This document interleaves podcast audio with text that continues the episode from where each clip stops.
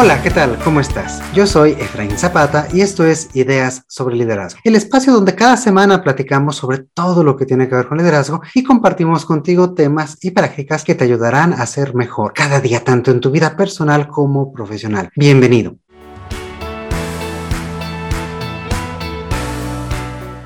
El día de hoy, pues fíjate que continuamente hablamos sobre la importancia de la creatividad en los equipos, de la inteligencia colectiva también como una fuente de ideas, de innovaciones, de iniciativas, em, pero poco se dice realmente sobre cómo fortalecerla, cómo trabajar en ella y sobre todo cómo orientar al equipo para generar un pensamiento pues más libre, más creativo, que nos lleve a generar estas innovaciones. Una herramienta que se puede utilizar para todos estos objetivos es el design thinking o pensamiento de diseño. Por eso este es el una herramienta que los líderes es importante que conozcan eh, su concepto, sus principios, cómo poder aplicarla en los equipos para generar justamente mejores ideas, alternativas y diferentes soluciones. Y bueno, para platicar sobre esta herramienta, sobre esta metodología, el día de hoy tengo el gran gusto de platicar con Ana Lucía Richo, una gran amiga de hace muchos años y experta en desarrollo de procesos humanos y creatividad. ¿Qué tal, Ana Lucía? ¿Cómo estás? Hola, Efraín. Muy bien. Encantada de volver a platicar contigo, escuchar Qué bueno, me da mucho gusto escucharlo y muchísimas gracias por acompañarnos el día de hoy y por adentrarnos en este tema que pues es tan, tan interesante. Y para ello pues yo empezaría por preguntarte, ¿por qué es importante fortalecer la creatividad de los líderes y de sus equipos de trabajo? Antes que pensar en hacer un equipo creativo o tener un equipo creativo, un líder se tendría que enfocar en que el equipo tenga psychological safety. ¿Y por qué me estoy yendo para allá? Porque sin eso entonces la gente o el equipo no, no va a tener, pues como bien dice el nombre, la seguridad de proponer ideas nuevas. Entonces creo que todo empieza en construir como esta cultura de, de, que el equipo puede ser innovador, de que se puede equivocar, para después poder construir como un equipo creativo e innovador como tal, como bien dices. ¿Y por qué es importante? Bueno, como bien sabemos, cualquier empresa que se quede en el mismo lugar probablemente muere. Entonces, ahorita más que nunca, que estamos como en un entorno súper cambiante, súper volátil, que no sabemos si mañana va a venir o se va a ir un segundo COVID, eh, necesitamos estar listos para tener ideas como creativas que nos permitan ser aparte ágiles con el medio ambiente y con nuestros clientes.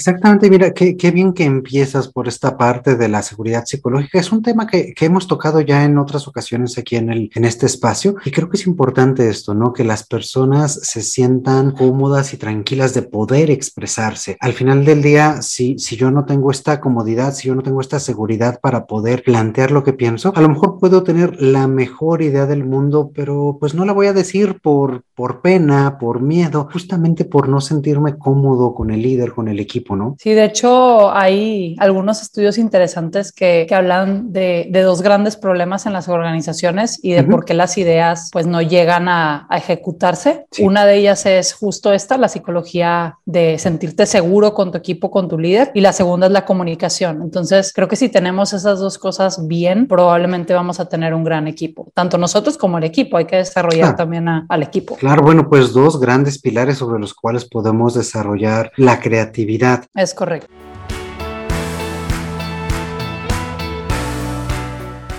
Y, bueno, pues habiendo dicho este, este pequeño preámbulo, ¿qué es ya muy puntualmente hablando el design thinking? ¿Es un proceso, una metodología, una moda, una mezcla de todo? ¿Qué es? Yo creería que sí es un poco de una mezcla de todo. Creo que sí estuvo muy de moda hace unos años, honestamente. Eh, creo que ha ido como bajando un poco su moda, ya sabes, ahora está más este tema de Scrum y, otras cosas, eh, las que traen como más así los líderes, pero sí creo que es como una metodología, pero también es un proceso no lineal e iterativo. Entonces, podemos decir que, que, es una mezcla o que la definición es una mezcla de esas cosas. Exactamente. Y creo, bueno, dices una mezcla de todo. Finalmente sí fue una moda, pero, pero yo creo que permanece y permanece porque tiene cierta relevancia, tiene eh, pues fundamentos que todavía lo hacen útiles, ¿no? O sea, ahí es donde creo que rompe un poquito el esquema de ser una moda pasajera, sino pues es algo mejor un tema que tuvo un auge y hoy en día se mantiene porque sigue vigente, ¿no? Me gusta, me gusta la palabra auge. De hecho, sí, creo que eso es lo que, esa es la palabra correcta para definir que fue una moda en algún momento, tuvo un gran auge. Y de hecho, algo interesante que pasó con Design Thinking es que muchos autores tomaron Design Thinking e hicieron metodologías derivadas del Design Thinking para resolver tipos específicos de problema. Entonces, si bien fue como un pequeño auge, sigue siendo aplicada con distintos nombres. Y ahorita mencionabas justamente es un proceso iterativo y desde mi perspectiva ese es justamente como el corazón de la metodología del, del proceso en sí mismo. ¿A qué se refiere uno con, con esto? ¿Qué es un proceso iterativo? ¿Cómo lo pudieras describir de una manera muy sencilla para todos quienes nos escuchan? Mira, si quieres primero voy a, voy a como contarles un poco el proceso general de Design Thinking. Perfecto. Para explicarles cómo aquí sería un proceso iterativo. Quizás sea más, más sencillo explicarlo así. Entonces, Design Thinking tiene como cuatro o cinco partes principales, como, como uno lo quiera ver. La primera es empatizar con el cliente o con tu audiencia. La segunda sería definir cuáles son las necesidades o, lo que, pues sí, lo que necesita la, la persona de ti, de, de, lo que estás diseñando, ya sea un producto o un servicio, para después pasar a una ideación, que es cuando creas las ideas para poder atender ese, esa necesidad. Después hace un prototipo, es la duda de si son cuatro o cinco pasos, hace un prototipo y se pasa a una fase de testeo o de probar ese prototipo. Entonces la parte iterativa del proceso en esta ocasión es, oye, si cuando estamos definiendo la idea, por ejemplo, nos damos cuenta que no tenemos suficiente información para pasar a un prototipo, no pasa nada, iteramos y nos vamos nuevamente a empatizar y sacamos más información del cliente. Oye, si ya estamos en el prototipo, hicimos un MVP que significa Minimal Viable Product en español, como eh, el producto que se puede hacer con la menor cantidad de tiempo, dinero para poder probar la idea. Nos damos cuenta que tiene un pequeño error, no pasa nada, nos pasamos a idear o modificamos ese producto y volvemos a probar. Es decir, un proceso iterativo es estar aprendiendo de lo que estás haciendo e ir corrigiendo en el camino. Claro, y es que es un ciclo muy continuo, ¿no? Estamos viendo cómo, cómo podemos generar una solución, qué le podemos modificar, qué podemos mejorar, cómo podemos atender mejor a las necesidades necesidades de pues la, la, empresa, el cliente, el equipo, hacia donde estemos llevando esta solución y ahí es donde está esa iteratividad, ¿no? Correcto. Pues no, la palabra no es chistoso, pero es interesante ver cómo siempre ponen el, el proceso o la metodología de design thinking de manera lineal, de forma casi siempre horizontal y realmente, pues como bien dices, es un proceso pues mucho más cíclico, mucho más iterativo del que vamos aprendiendo pues en el camino. Exactamente, es prácticamente un círculo, ¿no? Donde no, no significa que estemos haciendo y haciendo sin llegar a nada, sino que el proceso se va mejorando, eh, las ideas van fluyendo y pues esto genera este mayor, mayor fortaleza en el equipo. De acuerdo contigo.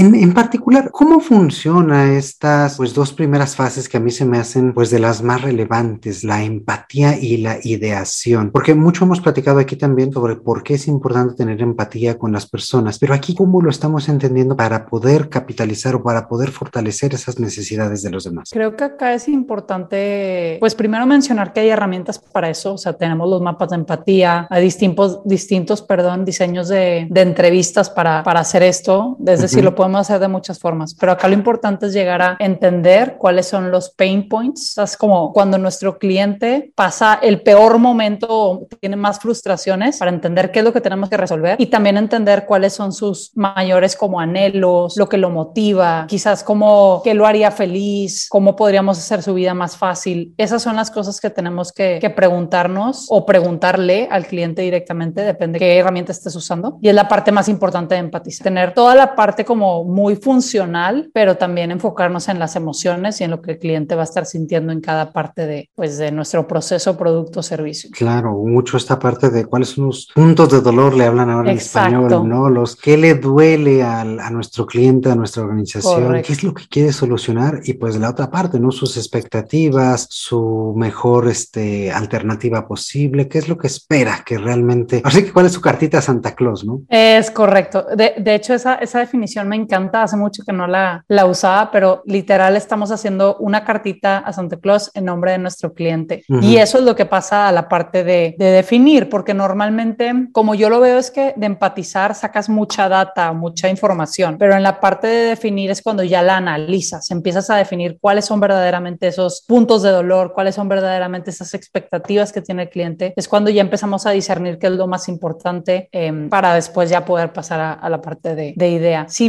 vieras el, el, proceso de design thinking como, como rombos o como forma de diamante, uh -huh. lo pudieras ver como son dos grandes rombos. La parte de empatizar abre un primer rombo y es cuando tenemos mucha, mucha información, define, lo empieza a cerrar y llegamos como a puntos clave y luego en idear volvemos a abrir el rombo porque salen muchas ideas, el brainstorming hace que pues salgan cosas fuera de la caja y que necesitamos estar abiertos a, a, a experimentar, a entender y cuando hacemos el, el, prototipo otra vez estamos cerrando el rombo para llegar a la parte de, de prueba. Entonces es una parte que me gusta o me gusta mucho verlo así, como dos grandes rombos, ayuda visualmente a entender cómo es el proceso de, de design thinking. Exactamente, y tiene mucho sentido, ¿no? Porque a lo mejor de esa cartita a Santa Claus o de esos puntos de dolor que identificamos, a lo mejor hoy en, en este momento no podemos atender todos, ¿no? Y es ahí donde, como dices, se va cerrando, se va cerrando esa este, gama de expectativas y gama de puntos que vamos a atender. Y después viene pues esa parte de, de generar ideas y ahí otra vez abrimos a todo, todas las ideas son bienvenidas y es donde estamos ideando. Sí, sí, estoy entendiendo correctamente. Sí, sí, sí, de hecho, exacto.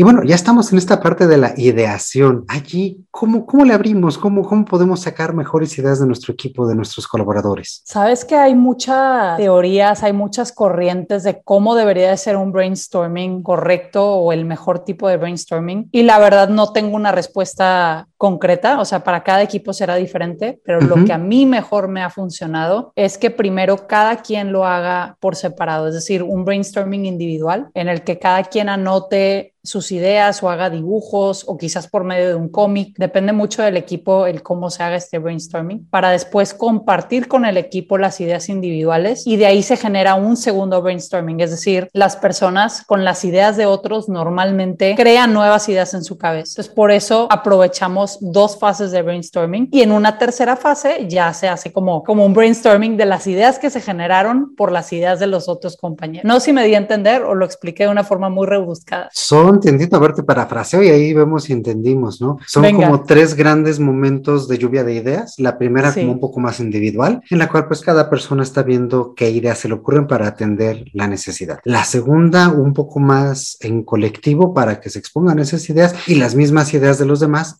generen nuevas ideas a nosotros. Y la tercera sería eh, pues ya como todas esas ideas pues se ven exponenciadas, ¿no? Ya es como todas las ideas que estamos este, recapitulando, pueden eh, a lo mejor interactuar o fortalecerse o estar interviniéndose unas a las otras, ¿no? Es correcto, creo que lo entendiste perfecto. Muy bien, y ahí cómo descartamos, a lo mejor porque si no, este, como dices, vamos a tener como estos tres grandes momentos y cada vez vamos a tener más, más, más y más ideas y cuando nos demos cuenta, pues a lo mejor son tantas que no podemos aplicarlas todas, ¿no? Creo que muchas veces se trata de rescatar las mejores partes de las ideas, como bien dices, cómo, cómo conviven las ideas entre sí. Eh, lo que he hecho en otros momentos cuando estamos en un lugar presencial es literal te paras con, con stickers o con calcamonías a votar por las partes más padres o que más valor agregarían de las ideas y de forma virtual pues simplemente se pueden descartar quizás en un Miro o quizás en un Excel se puede nada más pasar a una siguiente columna las mejores ideas pero en pocas palabras se haría también de forma colaborativa y casi siempre por votaciones. Eh,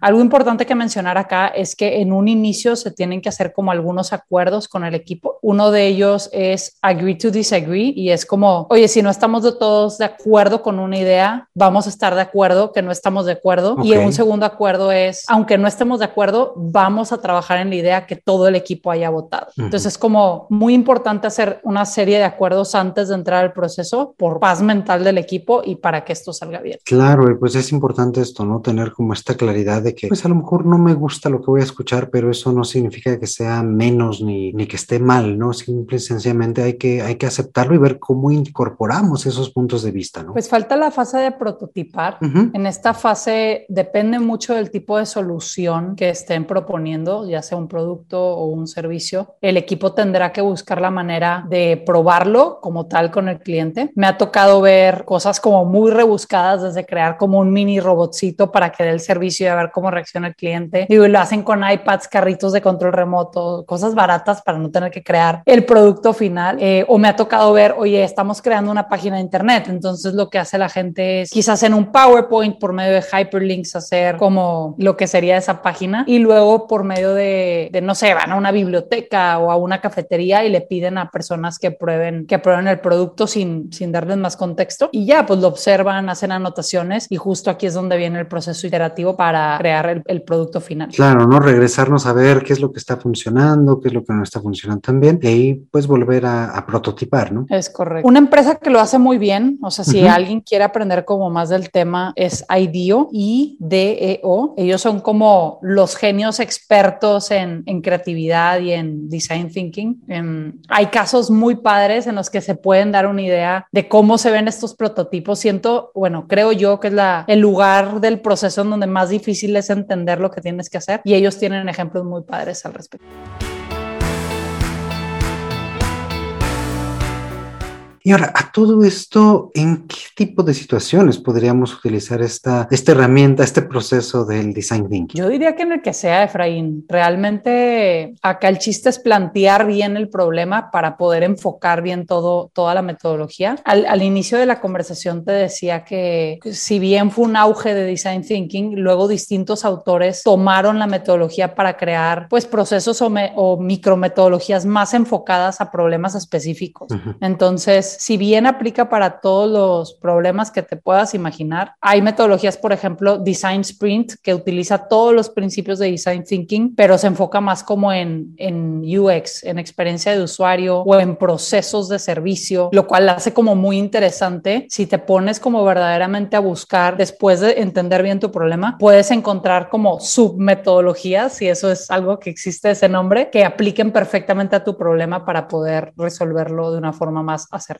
Aunque bueno, siempre como dices son sub, ¿no? Entonces hay que ver cómo primero entendemos bien este proceso general o estos principios 100%. básicos.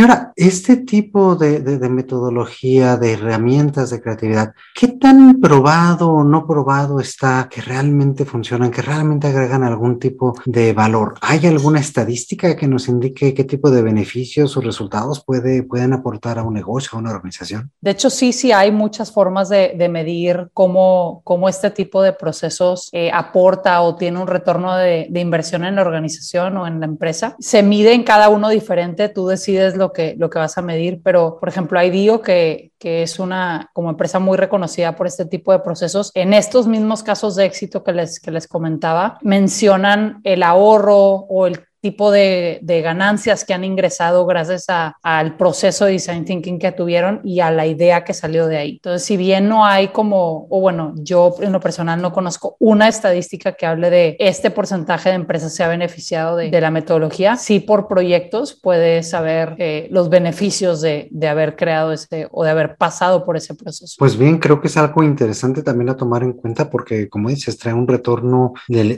de la inversión realizada y me parece que también también pues tiene beneficios justamente en la interacción y en la integración del equipo. En ese, en ese sentido, en cuanto a resultados suaves, ¿qué es lo que tú has visto que, que puede darnos el design thinking al equipo? Es, es difícil medirlo, pero normalmente después de pasar por un proceso de design thinking como bien ejecutado, termina siendo también como, digo, es un proceso cansado, pero también termina siendo como si fuera un team building, porque están uh -huh. las personas interactuando, están todos opinando. Muchas veces o en muchas empresas pasa que, oye, nunca habían tomado en cuenta una idea mía y ahora estamos ejecutando un gran proyecto con mi idea, entonces la gente se siente empoderada, eh, se siente motivada y algo que también he visto en los equipos post metodología de design thinking es es que hay una mucho mayor como alineación, todos saben hacia dónde van, todos saben lo que están vendiendo y bueno, pues existe como un liderazgo participativo que también siempre, siempre es bueno. Claro, finalmente este tipo de procesos pues alinea mucho y nos hace conscientes sobre los objetivos porque todos estamos aportando ideas para ese objetivo, ¿no? Es correcto.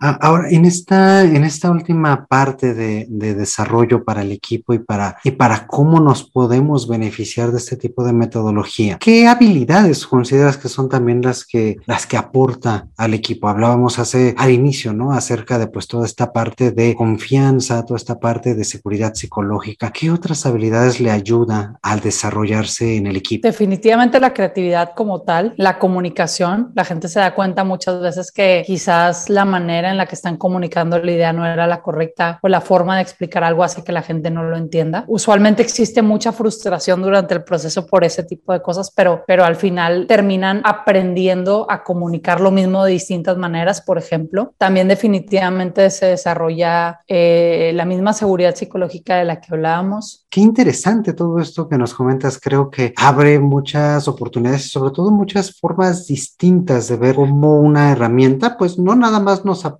para generar ideas y creatividad, sino que realmente puede darle la vuelta a un equipo y que me parece que no es lo mismo un equipo antes y después de este tipo de, de metodologías, ¿no te parece? No, sí, totalmente de acuerdo, 100%.